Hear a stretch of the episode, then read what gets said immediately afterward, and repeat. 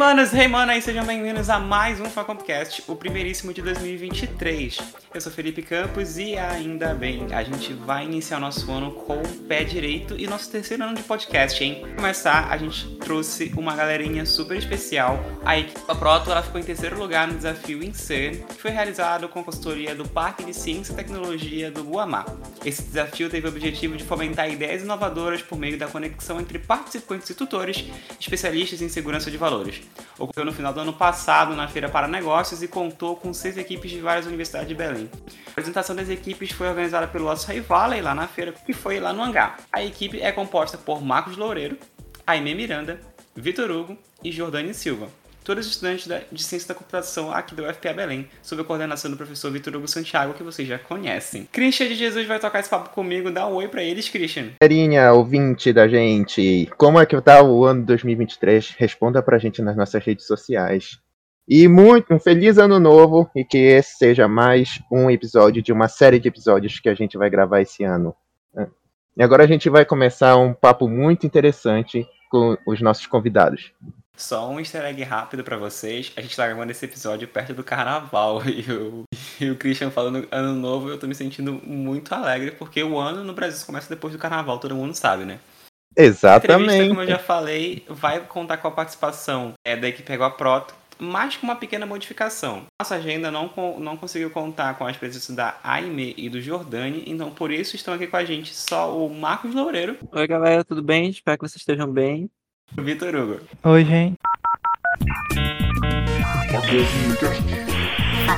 Isso, galera. Bom, a gente vai começar esse episódio que é bem diferente e a gente tem alguns convidados super especiais. No que a gente for conversando com vocês, vocês podem ir complementando, beleza? Eu queria ouvir um pouquinho de cada um de vocês pra gente começar, porque a gente sempre ouve muito termo hackathon em eventos como a Campus Party e vários outros voltados à tecnologia. No fim do dia, quem tá entrando na computação, ou mesmo quem já tem algum conhecimento na área de computação, fica sem entender o que, que é um hackathon.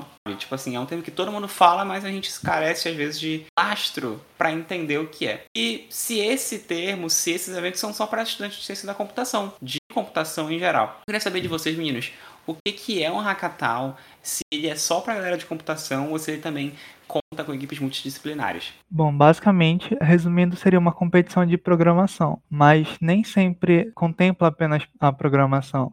No nosso caso, no desafio em CERN, foi não só pensar numa solução de programação, mas também apresentar ela como um pitch, ou seja, vender a ideia como se fosse para uma empresa de verdade. Então, além de ter noção de programação, de design thinking e de design em si, você também precisava saber vender o seu produto, a sua ideia para empresários e compradores que poderiam te contratar, por exemplo, e a tua equipe. É exatamente isso que o, o Vitor comentou. É um evento que normalmente pode ser organizado tanto por é, entidades públicas como privadas. No caso, esse hackathon foi por uma atividade privada, que foi o Incern, é, segurança privada, no caso. É realmente assim, você não, não é só focado para a programação. Tem todo um ecossistema de outras, outros profissionais que também vão lhe ajudar naquele, naquele desafio, naquele ecossistema. Tem programadores porque é um desafio de programação, mas também tem pode ter designers, pode ter especialistas em documentação de, de produtos. De negócios também.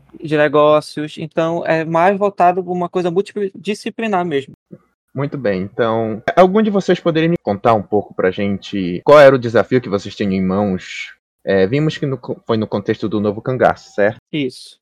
Isso, nós tínhamos que trabalhar com a segurança de carros fortes e de agências locais para evitar o, as práticas do novo cangaço. Então, a gente tinha duas pessoas, que era o líder de carro forte, que participava das transações no carro forte, e o agente das agências em si, fixas locais. Então, a gente tinha que ter uma solução que abrangesse os dois, o carro em movimento e o agente em campo parado. Então a gente tinha que é, bolar alguma coisa que pudesse ajudar eles na segurança. Seria mais preven é, prevenir o novo cangaço, que é o assalto de agências e de carros fortes que podem trazer muitos prejuízos para a empresa, tanto que eles conseguem até destruir carros fortes com isso, conseguem destruir agências através de explosivos e a gente tinha que saber como filtrar os acontecimentos para, digamos que, prevenir esses ataques. É bem nessa linha mesmo que o Vitor disse, é para a gente prevenir esses ataques, mas também um outro ponto muito crucial é que nós não podíamos transformar essa solução num, numa pedra, vamos dizer assim, para os agentes, porque eles não podem ficar com as mãos é, todo o tempo no celular, por exemplo, eles estão com armas, eles estão com outros objetos que já são do, do cotidiano dele. Então é um grande desafio realmente, porque como você introduzir tecnologia para pessoas que normalmente não têm um, um, pé atrás com tecnologia, com uso de celular, etc. Super achei interessante a ideia do desafio. Tipo, a gente aqui no estado do Pará, que é um estado que rotineiramente vem sendo notícia, especialmente no interior, práticas recorrentes de assalto a agências bancárias, destruição de patrimônio público e privado, muitas outras coisas. Mas eu queria saber um pouquinho mais de vocês sobre como foi a metodologia que vocês participaram nesse desafio de hackathon. Porque acredito que para uma equipe ser uma equipe vencedora, uma equipe que está no pódio, tá com seus nomes nas luzes, que é alguma coisa diferente que vocês fizeram das outras. Então eu queria saber de vocês como é que foi a dinâmica em que vocês como equipe trabalharam, se houveram encontros presenciais, como foi a orientação do professor, a orientação da equipe de desafio e tudo mais. Bom, o desafio em si, eles dividiram em várias semanas e nós tínhamos prazos definidos para determinadas tarefas. E algumas dessas tarefas eram presenciais. Por exemplo, o primeiro dia do desafio era todo, todas as equipes lá no, na sede do ICERN e era mais para trocar ideia realmente, para alinhar ideias. Todo mundo podia dizer as suas ideias e depois a gente ia colocando tudo na mesa e vendo, ah, essas ideias convergem para esse lado, essas ideias convergem para outro lado e tentar chegar a uma ideia que seja convergente de todos é, os integrantes da equipe, inclusive do, do professor Vitor Hugo, que é o líder da equipe, no caso. Então, essa metodologia, querendo ou não, mesmo a gente não tendo contato muito com os outros logo de início, cria meio que um vínculo, então ajuda a gente a criar uma, uma solução que seja da equipe mesmo. Não é que seja, ah, foi uma ideia mais do, do Vitor, uma ideia mais da e-mail, foi uma ideia da equipe. Então, cada um tinha uma função definida para realmente gerar essa ideia no final. Sim, depois nós tivemos vários encontros remotos. Nós tínhamos que alimentar o, o Miro, que é um mural que a gente pode colocar notas. A organização do evento utilizava para verificar mesmo como estava o andamento de cada projeto das equipes e que também a alimentação desse do Miro é, contava como ponto do, do desafio. Aí nós dividíamos as tarefas e nós tentávamos cumprir a meta da, do próximo encontro, os orientadores do evento. Aí a gente foi fazendo as tarefas e, e entregando conforme o prazo, que era até bem curto.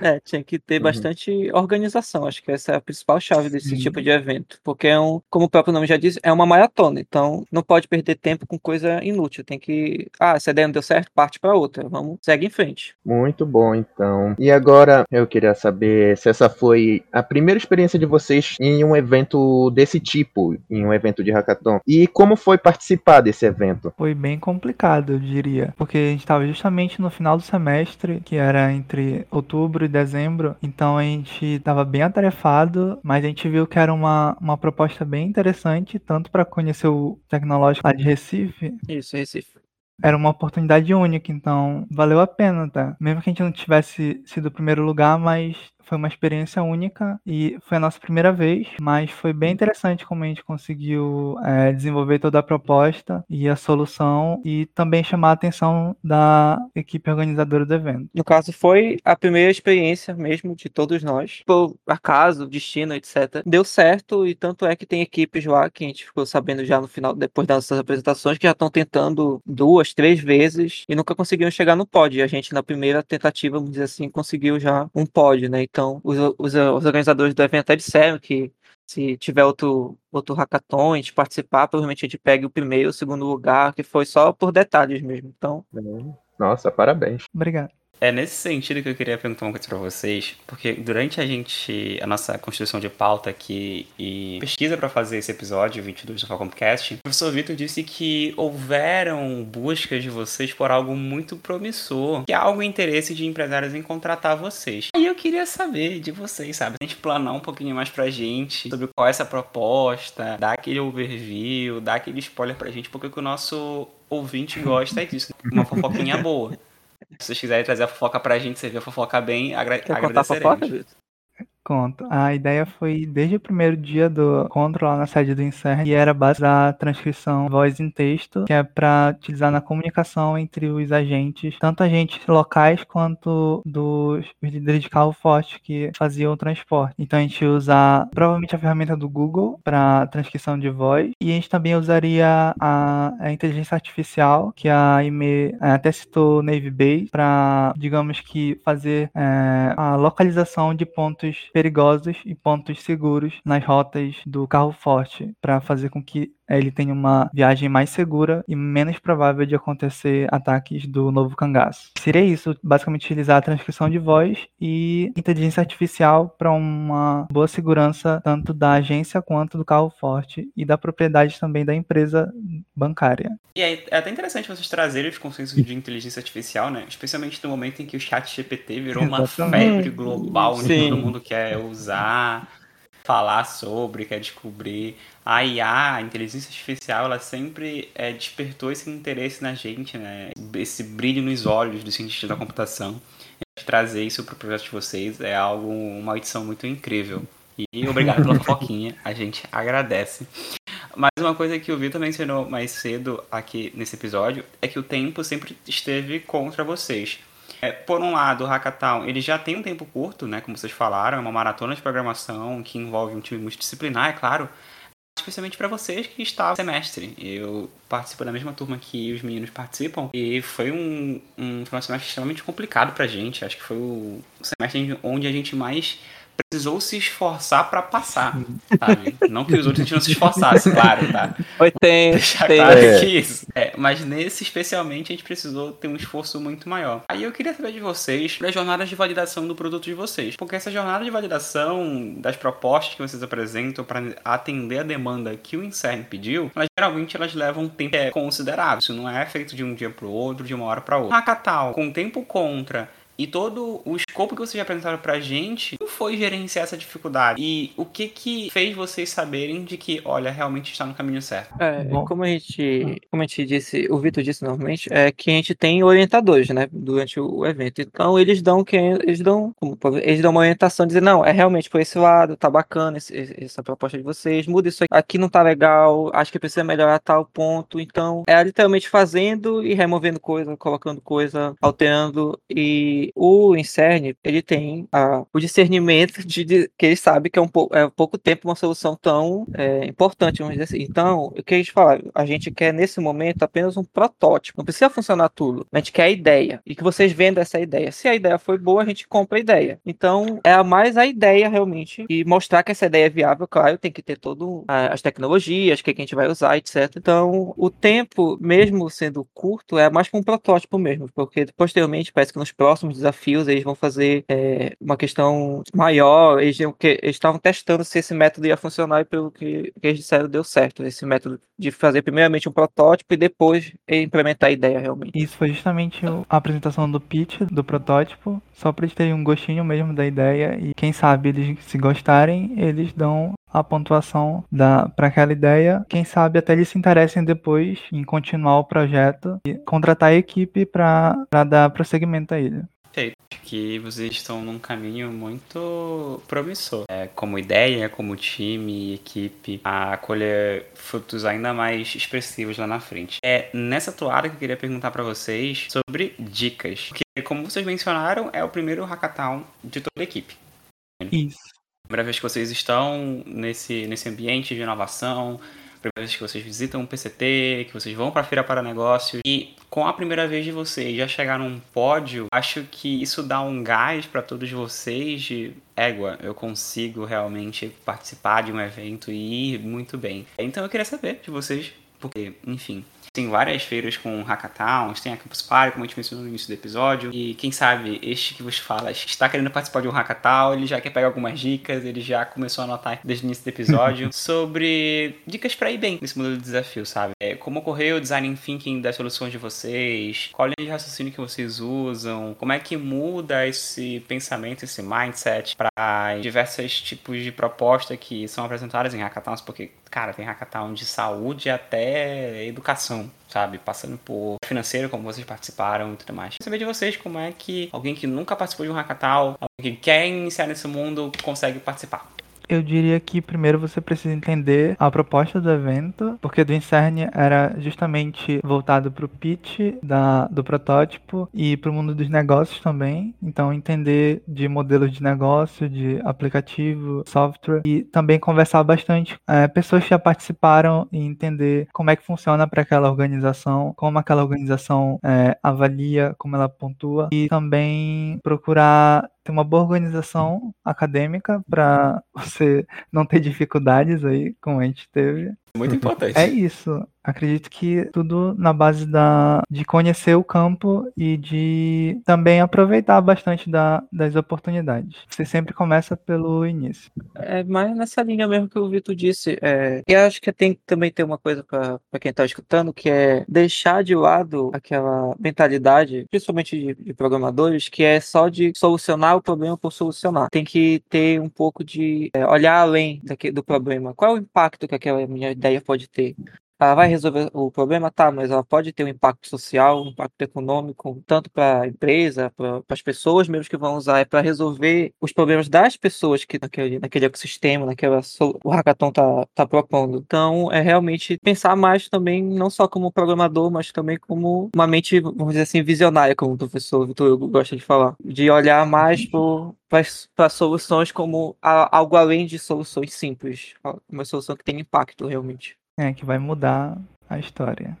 Isso. Ótimo. Então, eu queria saber, a, a gente estava estudando para a pauta, né, discutindo algumas coisas, e a gente olhou o site do Desafio Incern 2022. E lá tem alguns perfis de equipe que eles esperam, como desenvolvedores, designers e negócio. Então, em cima disso, qual é a, o tipo de habilidade que vocês conseguiram desenvolver com essa experiência de ter participado desse hackathon? Eu acho que eu aprendi bastante sobre design thinking, sobre trazer a ideia à vida, prototipar ela, pensar numa forma dela ser empática, o que é muito importante no nosso ramo de tecnologia, fazer com que a tecnologia seja não só viável, mas também é, empática para diversas pessoas. Então você tem que pensar realmente fora da caixa e fazer uma forma de deixar ela mais igual. E também aprender a trabalhar melhor em equipe, que no nosso caso eu só conheci o Marco, que ele é da minha turma, então a e-mail Jordani a gente não conhecia muito bem, então a gente teve que trabalhar melhor com a, as diversas é, a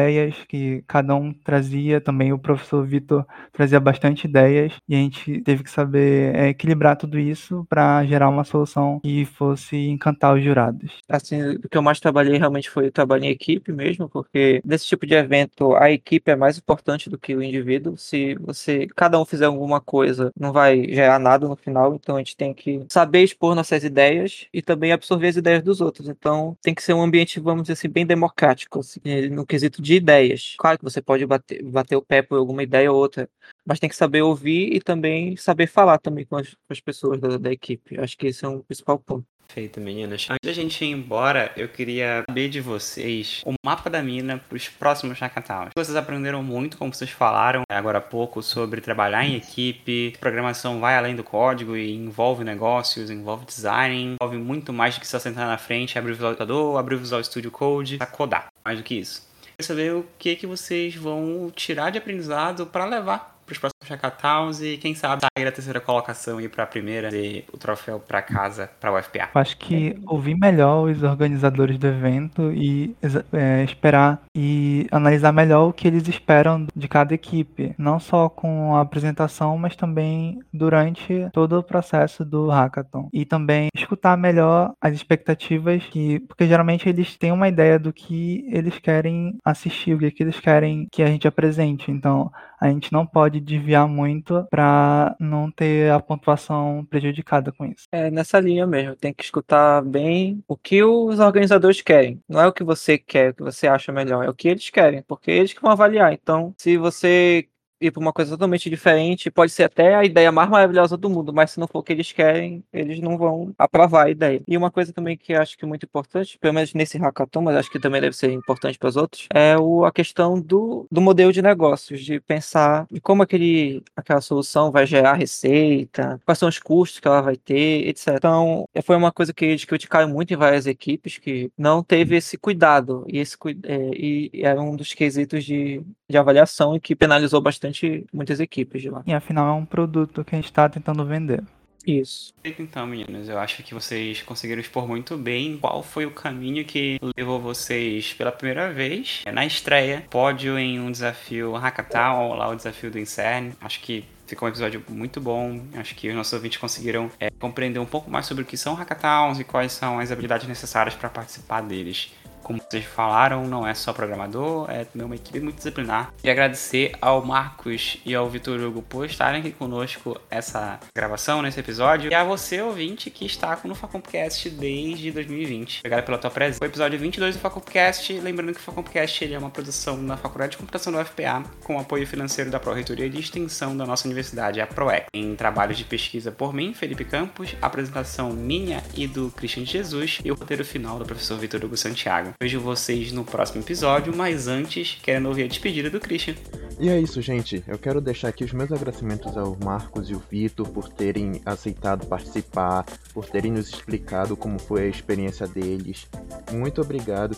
E eu espero que a experiência deles também tenha encorajado aqueles que nos ouvem a participar, a ir atrás, a conhecer mais sobre hackathons, que é um evento tão bom para ter mais conhecimento, mais, mais networking e coisas do tipo. Então, eu espero que vocês tenham gostado e esse foi mais um episódio de muitos que ainda estamos preparando para vocês esse ano. Eu também quero ouvir a despedida do Marcos e da, do Vitor Hugo, a nossa equipe que esteve aqui hoje com a gente. Obrigado por chamarem a gente e para quem está escutando, é, não tenham medo de participar, pode valer muito a pena e quem sabe vocês também tragam uma vitória aí para o UFPA. É, muito obrigado por chamar mesmo a gente. Acho que a gente conseguiu externar um pouco da nossa experiência e eu queria deixar aqui um recado para quem está escutando, que é, mesmo que você não consiga chegar numa colocação, a experiência em si já é muito, muito importante. Ela já lhe traz muitas coisas, tanto de profissional e pessoal. Isso, não esqueçam de seguir o Facompcast nas redes sociais, arroba Facompcast no Instagram e no Twitter. Eu vejo vocês no mês que vem com um novo e inédito episódio